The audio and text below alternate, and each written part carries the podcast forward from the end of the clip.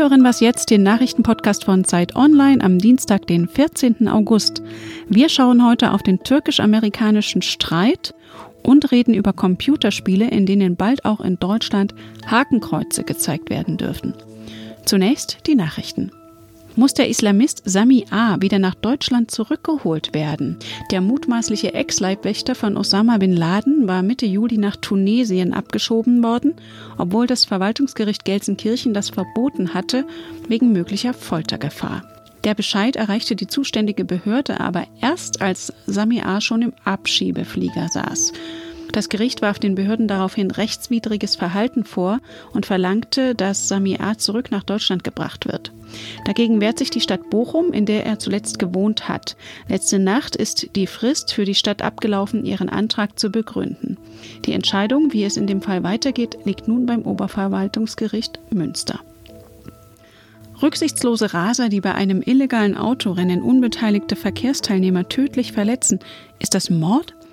Ja, hatte im März das Landgericht Berlin in einer aufsehenerregenden Entscheidung geurteilt und zwei Autofahrer zu lebenslanger Haft verurteilt. Bei einem illegalen Rennen auf dem Berliner Kudamm war ein unbeteiligter Mann getötet worden. Der Bundesgerichtshof kassierte das Urteil allerdings mit der Begründung, ein Tötungsvorsatz sei nicht ausreichend belegt worden. Nun muss das Landgericht erneut entscheiden. Redaktionsschluss für diesen Podcast ist 5 Uhr.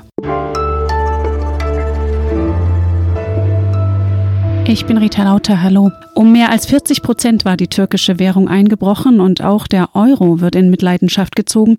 Die USA haben gestern ihre Zölle auf türkischen Stahl verdoppelt.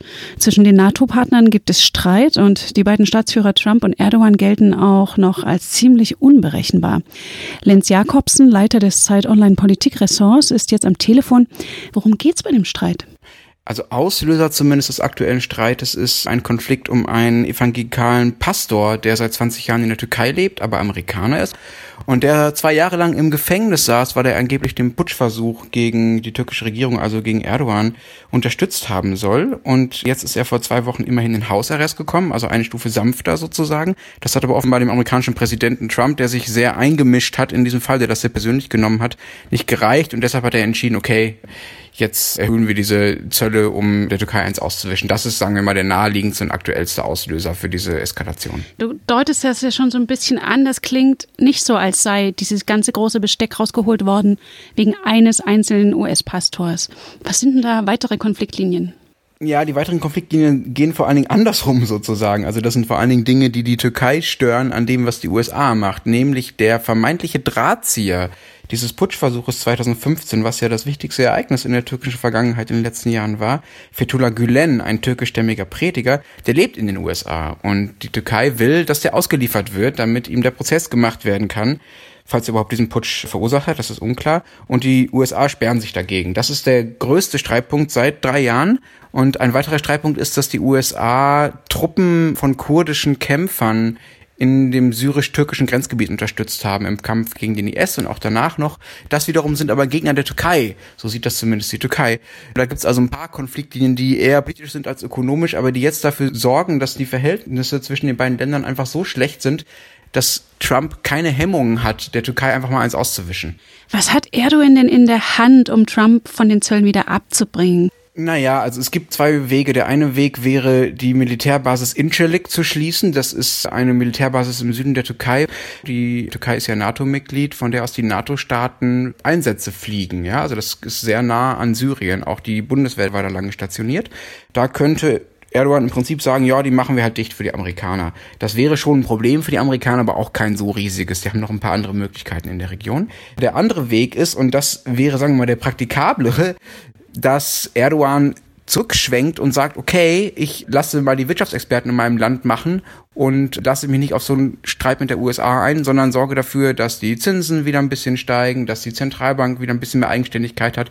Denn das Grundproblem an diesem ganzen Konflikt ist nicht, dass Trump und Erdogan sich nicht verstehen. Das Grundproblem ist, dass in der Türkei wirtschaftspolitisch einfach sehr, sehr viel im Argen liegt und Erdogan Dinge kontrolliert, die er nicht kontrollieren sollte. Und gerade erst ist Erdogan als Präsident ja bestätigt worden und hat jetzt mehr Macht als je zuvor. Ist es denkbar, dass diese Macht nun ausgerechnet aufgrund der wirtschaftlichen Entwicklung doch noch bröckelt? Theoretisch ja, praktisch kann man das noch nicht sagen. Der jetzige Zustand der Türkei, der wirtschaftliche Zustand ist immer noch so viel besser, als er war, als Erdogan die Regierung übernommen hat. Das war im Jahr 2002, 2003.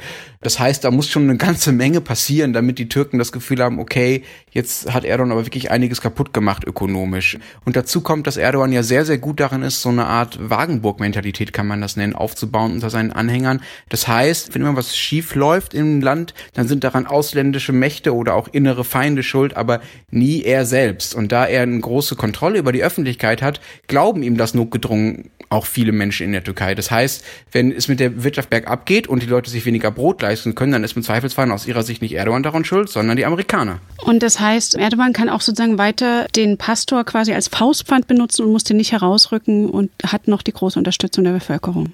Am Fall Dennis Yücel, also dem deutschen Journalisten, der ja lange gefangen war in der Türkei, haben wir ja gesehen, dass Erdogan diese Menschen so lange bei sich behält, bis es ihm nichts mehr bringt.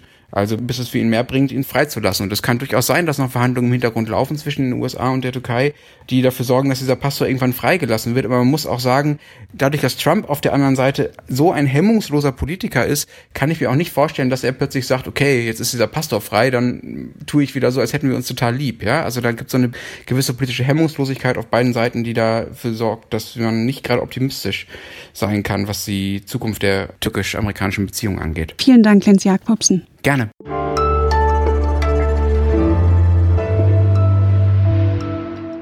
Und sonst so? Einen kleinen Beutel mit feinem Sand vom Urlaubsparadies mitnehmen, das ist doch ein tolles Souvenir, oder? Doch was für viele Touristen zum jährlichen Urlaubsritual dazugehört, wird auf der italienischen Insel Sardinien jetzt mit einem Bußgeld von bis zu 3000 Euro bestraft. Denn der massenhafte Abbau von Sand ist ein Problem. Ohne Sand kommt es zur Bodenerosion, Korallen und seltene Tierarten sind bedroht. Filmen und Büchern sind verfassungswidrige Symbole wie Hakenkreuze erlaubt, wenn sie historisches Geschehen beleuchten oder es sich um wissenschaftliche Darstellungen oder Kunst handelt. In Computerspielen in Deutschland dagegen war das bisher verboten. Deswegen mussten Games aus dem Ausland für den deutschen Markt immer abgeändert werden, zum Beispiel das Videospiel Wolfenstein, das im Zweiten Weltkrieg spielt. Jetzt hat die Selbstkontrollstelle für Unterhaltungssoftware beschlossen, dass in bestimmten Fällen auch hierzulande Nazi-Symbole in Spielen gezeigt werden werden dürfen. Lisa Hegemann, Digitalredakteurin bei Zeit Online, ist bei mir im Studio. In welchen Fällen dürfen jetzt SS-Runen und Hakenkreuze in Games zu sehen sein? Ja, das ist die spannende Frage. Also es wird immer noch eine Einzelfallentscheidung der USK sein. Das bedeutet, dass je nach Spiel werden sie sich angucken, wie ist das Spiel aufgebaut, was will das vermitteln, wo will das hin wird jetzt in jedem Spiel ein Hakenkreuz auftauchen? Definitiv nicht. Die USK sagt ganz klar, wir werden immer noch darauf achten, dass das adäquat und dass es auch eine Relevanz hat, das Spiel auch eine Relevanz hat. Das heißt, Hakenkreuze dürfen jetzt nicht um ihrer Selbstwillen in dem Spiel platziert sein. Genau, also es gibt die Rubrik Serious Games heißt das. Das sind Spiele, die versuchen zum Beispiel historische Fakten zu erzählen oder das sind Spiele, die auch bilden wollen. Und es ist davon auszugehen, dass diese Spiele es leichter haben werden, jetzt ein reines Unterhaltungsspiel mit Hakenkreuzen. Ich glaube, das wird eher schwierig. Und wie begründet die Kontrollstelle jetzt ihr Abrücken von dem Verbot? Schon 2013 haben die ihre Leitkriterien geändert. Demnach sind Online-Spiele auch ganz normal Kunst, so wie ein Film, wie ein Buch auch. Und du hast ja gerade auch schon gesagt, bei Filmen und Büchern ist es eben ganz normal. Ich habe mit einer Expertin gesprochen, die heißt Lisa Gotto, und sie sagte, im Prinzip muss man sich das vorstellen wie mit jedem neuen Medium. Jedes neue Medium, das kommt, da gibt es die Diskussion, ist das nicht jugendgefährdend? Das war beim Internet so, das war beim Film so und so ist es auch mit Computerspielen gewesen. Das heißt, man musste sich jetzt einfach ein bisschen rantasten. Jetzt hat man festgestellt, ja, also in bestimmten Fällen, du hast das Spiel Wolfenstein genannt, das ja auch aufklären will über diese Zeit, da ist es ja vielleicht auch gar nicht so schlimm, wenn dann das Hakenkreuz-Symbol auftaucht. Wie wirkungsvoll war das Verbot denn vorher? Konnten die Gamer die Originalspiele nicht einfach aus dem Ausland beziehen? Ja, konnten sie. Das ist auch sowieso ein großes Problem, weil die USK bewertet nur Spiele, die auf Datenträgern sind. Die bewertet keine Spiele, die online verfügbar sind, also keine Browser-Games, keine mobilen Spiele. Und das macht das Ganze natürlich sowieso recht eingeschränkt. Also es geht ausschließlich um Spiele, die auf Datenträgern, die auf der PlayStation verfügbar sind. Manche verbringen ja mit solchen Spielen sehr viel Zeit. Und du hast jetzt auch gerade gesagt, dass es durchaus Bildungswirkung haben kann, diese Spiele. Gibt es denn Erkenntnisse, wie Nazi-Symbole die Spieler beeinflussen? Also so direkte Erkenntnisse gibt es nicht. Aber dadurch, dass die Leute interaktiv mit diesen Symbolen umgehen, anders als beim Film, wo ich die passiv wahrnehme, da war schon die Frage, könnte das einen Einfluss haben? Tatsächlich ist das aber bei jedem neuen Medium, wird diese Diskussion immer wieder von vorne geführt. Also hat das nicht einen Einfluss, wenn jetzt ein Hakenkreuz in einem Film gezeigt wird? Hat das nicht einen Einfluss, wenn das in einem Buch ist? Das muss man dann im Einzelfall auch immer diskutieren. Aber am Ende kann man schon sagen, dass der Einfluss begrenzt ist, aber dass natürlich ein Gewöhnungseffekt entsteht, wenn ich mit einem Spiel interagiere und da die ganze Zeit Hakenkreuze oder Symbole aus der Nazi-Zeit sehe. Und dein Interview mit der Expertin erscheint heute auf Zeit Online. Vielen Dank, Lisa Hegemann. Das war Was Jetzt, der Nachrichtenpodcast von Zeit Online. Sie erreichen uns unter wasjetzt.zeit.de und morgen gibt es eine neue Folge.